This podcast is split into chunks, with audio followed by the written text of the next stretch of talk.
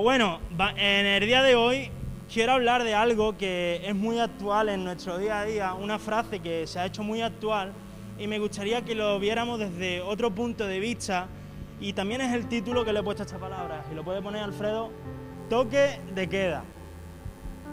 Y vamos haciendo una serie de cosas, ¿no? Pero durante el día, pero cuando llega ese toque de queda, se acaba todos los planes que teníamos en la calle, parece que llega el fin del día, ¿no? Y tenemos que encerrarnos en casa y ya no podemos salir.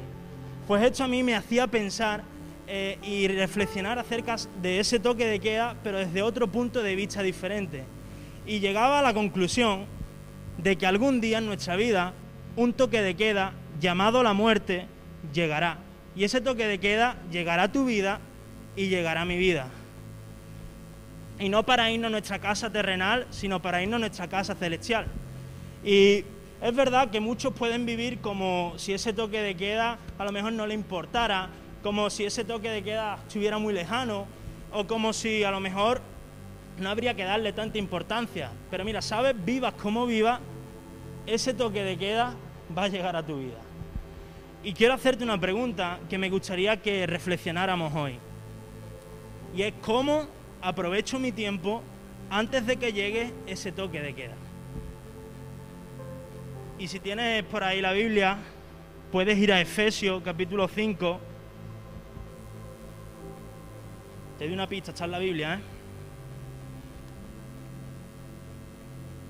Y vemos en el capítulo 5 una carta que le escribe Pablo a la iglesia de Éfeso y le está enseñando, le está diciendo a los cristianos de la iglesia de Éfeso que deben de andar como hijos de luz. Pero hoy me gustaría centrarme a partir del versículo 15. Y dice,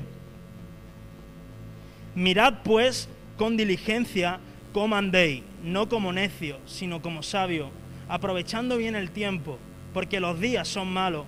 Por tanto, no seáis insensatos, sino entendidos de cuál sea la voluntad del Señor.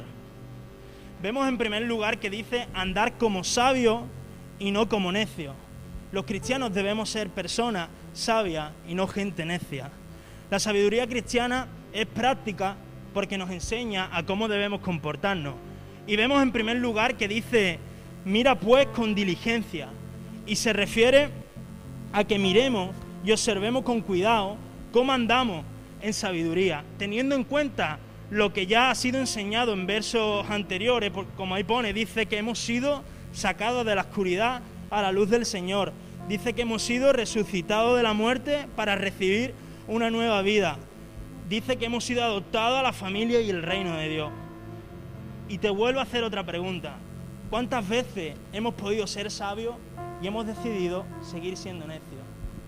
¿Cuántas veces sabíamos que por el camino que íbamos íbamos equivocados, pero hemos querido seguir por ese camino por nuestra necedad, porque parecía más fácil, porque parecía más cómodo, porque a lo mejor nuestro mejor amigo también estaba cogiendo por ese camino y yo iba a su lado. O cuántas veces también hemos vivido situaciones duras que realmente sabíamos lo que teníamos que hacer, que era venir ante Dios, poner nuestra carga ante Dios, pasar tiempo de intimidad con Él, pero realmente hemos decidido seguir luchando con nuestras fuerzas, seguir con nuestras capacidades y al final hemos fracasado. Y todo por nuestra necedad porque hemos seguido decidiendo ser necios. Y no sé si tú estás siendo necio, tú lo sabes, yo no, yo sé si yo lo soy. Pero hoy te digo que dejemos la necedad. Somos necios cuando creemos, cuando no creemos en Dios completamente. Somos necios cuando desobedecemos la voluntad del Señor. Somos necios cuando ponemos nuestro corazón en las cosas erróneas. Pero tengo una noticia para ti. Si estás aquí vivo, significa que ese toque de queda todavía no te ha llegado. Entonces estás a tiempo de decidir ser sabio. Para empezar a aprovechar el tiempo como Dios quiere.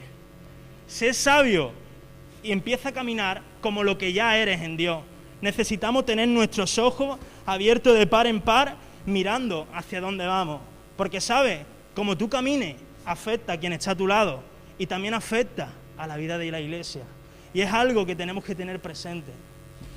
Sigue diciendo en el versículo 16, aprovechar, aprovechando bien el tiempo, porque los días son malos. Por tanto, no seáis insensatos, sino entendidos de cuál sea la voluntad del Señor. Dice que aprovechemos el tiempo porque vendrán días malos. Y alguien podría decirme que a día de hoy estamos viviendo días buenos. A lo mejor algún día puedes que tenga un buen día, pero estamos viviendo días buenos. Estamos viviendo días que cada vez nos sorprenden más.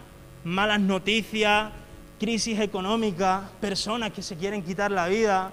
Estamos viviendo tiempo en el que ya a lo malo se le dice bueno y a lo bueno se le dice malo.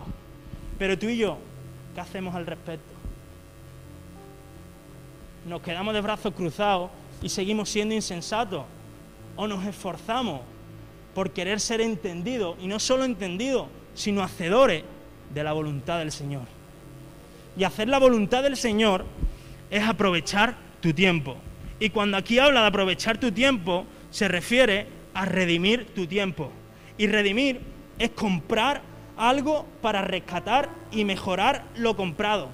Así que coge tu tiempo y empecemos a redimir ese tiempo y lo dediquemos completamente a Dios para poder vivir en completa relación con Dios y que esa relación con Él haga que tu manera de caminar afecte positivamente a las personas que te rodean, de la manera en la que podamos aportarle, la manera que podamos edificarle y que también esta relación continua con Dios te impulse ahí fuera donde los días realmente son malos, pero tú puedas traer salvación a través de Dios. A esas personas que a lo mejor viven frustradas, a esas personas que, viven con heridas, a esas personas que, que ya es que piensan que, es mejor morirse que seguir viviendo. Y así podrá aprovechar el tiempo hasta que a ti te llegue ese toque de queda. Y qué bonito es el día que nos llegue el toque de queda, estar ante Dios y decirle, mira Señor, no malgaché mi tiempo, sino que aproveché mi tiempo como tú querías. Dios te bendiga.